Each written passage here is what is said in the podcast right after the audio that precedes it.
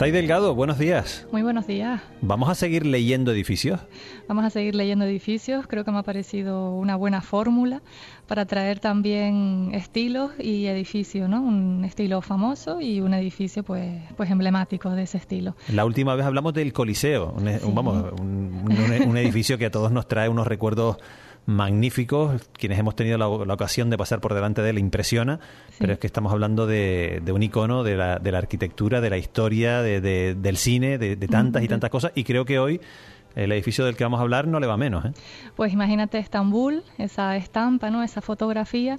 Y la primera imagen que yo creo que todos tenemos es esa iglesia barra mezquita barra museo en, esta, en este momento, que es Santa, la Basílica de Santa Sofía.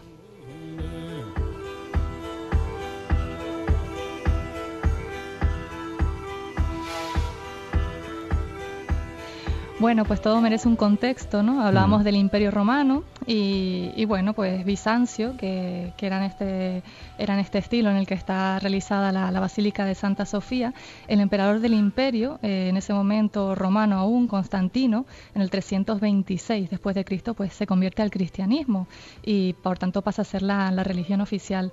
Y bueno, todos sabemos que la arquitectura sigue a, la, sociedad, ¿no? A la cultura que, sirve.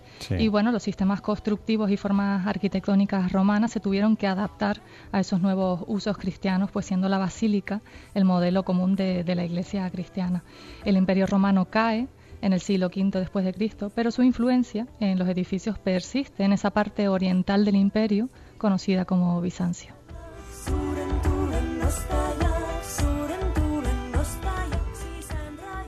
Bueno, y su nombre, que a mí me encanta, Hagia Sofía, eh, por ello está dedicado a la, divina sabiduría. Es la antigua catedral cristiana de Constantinopla, eh, actual Estambul, en Turquía. Bueno, se convirtió en mezquita en 1453 y en museo, como ya hemos dicho, en 1935. Y esta ciudad, que yo creo que está envuelta en una atmósfera increíble, misteriosa, simboliza eh, como, como, el edificio un punto de encuentro ¿no? entre, esos, entre esos estilos grecorromanos de Occidente con esas tradiciones e influencias de, de Oriente, ¿no? siendo una de las obras más sublimes del, del estilo bizantino.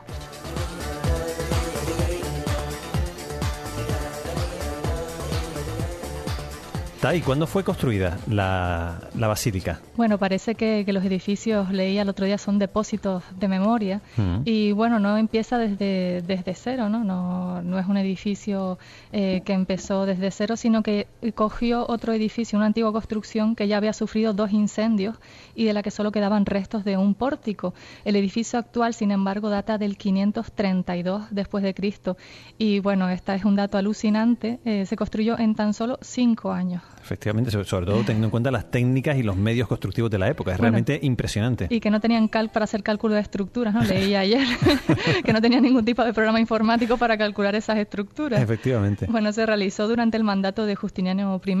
Bueno, su principal artífice fue Antemio de Tralles, escultor, arquitecto y matemático contando con la colaboración de un especialista en el arte de la geometría, Isidoro de Mileto el Viejo, y con dos equipos de nada menos de 5.000 operarios en cada ala de, de la construcción. Impresionante. Tai, ¿cómo se organiza este conjunto constructivo? Bueno, pues la planta es un rectángulo de casi 75 metros de longitud por 70 metros de ancho. Se divide en tres naves. La cúpula, que es lo más, yo diría, lo más impresionante, lo más místico, está hecha de ladrillo y piedra, con una forma de, media naranja, no tan sencillo como una media naranja.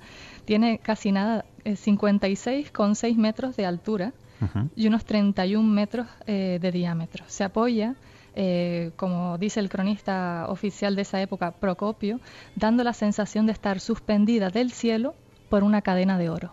Increíble.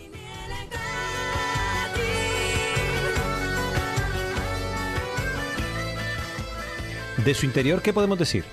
Bueno, pues típico del estilo bizantino, esos mármoles, ¿no? esos mosaicos brillantes llenos de colores revisten esta construcción, provocando incluso que se realce esa iluminación natural. Entran las, eh, tienen una serie de ventanas, esa cadena de oro, que, se filtran los rayos del sol y parece que está suspendido, ¿no? Es, esa cúpula en el aire.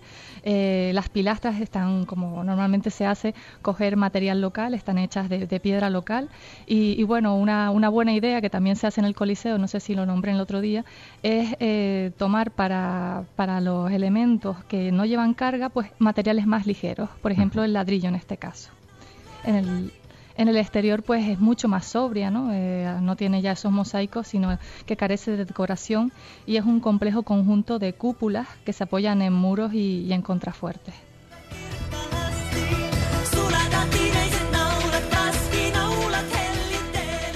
Bueno, y un añadido de, esa arquitectura islámica, ¿no? esa maravillosa fusión de, arquitectura son esos alminares, que son esas torres típicas ¿no? que, vemos que, al convertirse en mezquita pues fueron, fueron añadidos.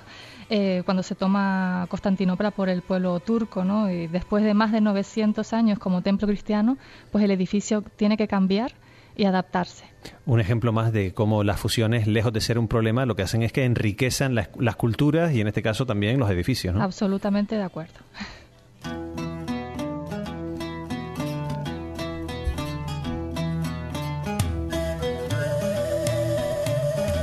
yo creo que tenemos que hablar de la cúpula porque tiene, dentro del edificio en sí, yo creo que tiene historia propia. Sí, la verdad es que, bueno, todos somos humanos y, bueno, y el paso del tiempo, pues, pues hace mella, ¿no?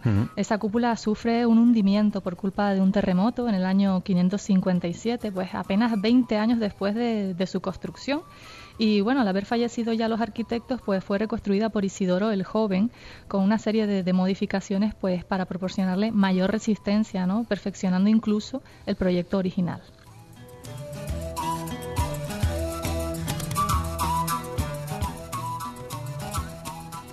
Bueno, y como todo, eh, yo creo que todo se hace por una razón. Y si era el Coliseo para el Imperio Romano, pues un símbolo, eh, Santa Sofía no es menos y sobrecoge, ¿no? Eh, simboliza ese misterio, ¿no? ese orgullo y ese poder del mundo bizantino. De hecho, Justiniano, cuando pues, al ver Santa Sofía terminada, exclamó, eh, Salomón, te he vencido.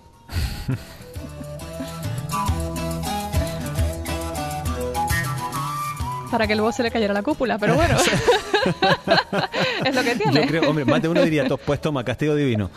Bueno, karma, el karma.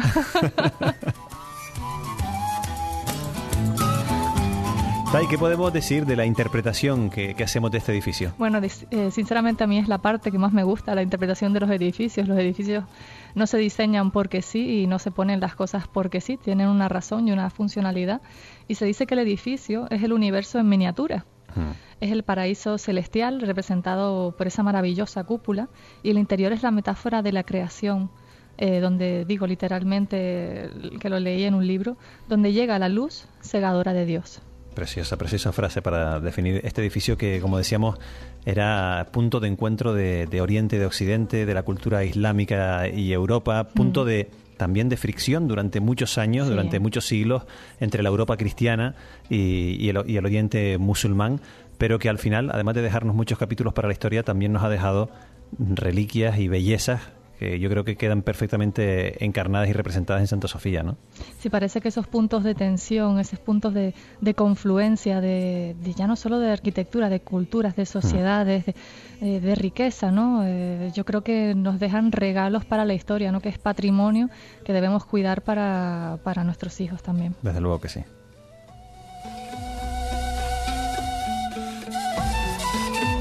Bueno, y todas, todas las semanas nos regalas una frase, nos pones un broche fantástico a, cada uno de los capítulos de Consentido y Sensibilidad. Bueno, pues hoy toca una frase de Ernest Dimen que dice así: La arquitectura de todas las artes es la que actúa más lentamente, pero seguramente la que más en el alma. Tai Delgado, muchísimas gracias por estar aquí hoy con nosotros y por estos regalos semanales que nos haces todos los jueves leyendo, aprendiendo a leer la arquitectura. Algo que hasta hace, pues yo diría que hace unos años, hasta que comenzó con sentido de sensibilidad, se nos hubiese antojado poco menos que una locura. Bueno, como siempre, gracias a Radio ECA y gracias a ustedes. Para mí es un placer. Buen día. Igual.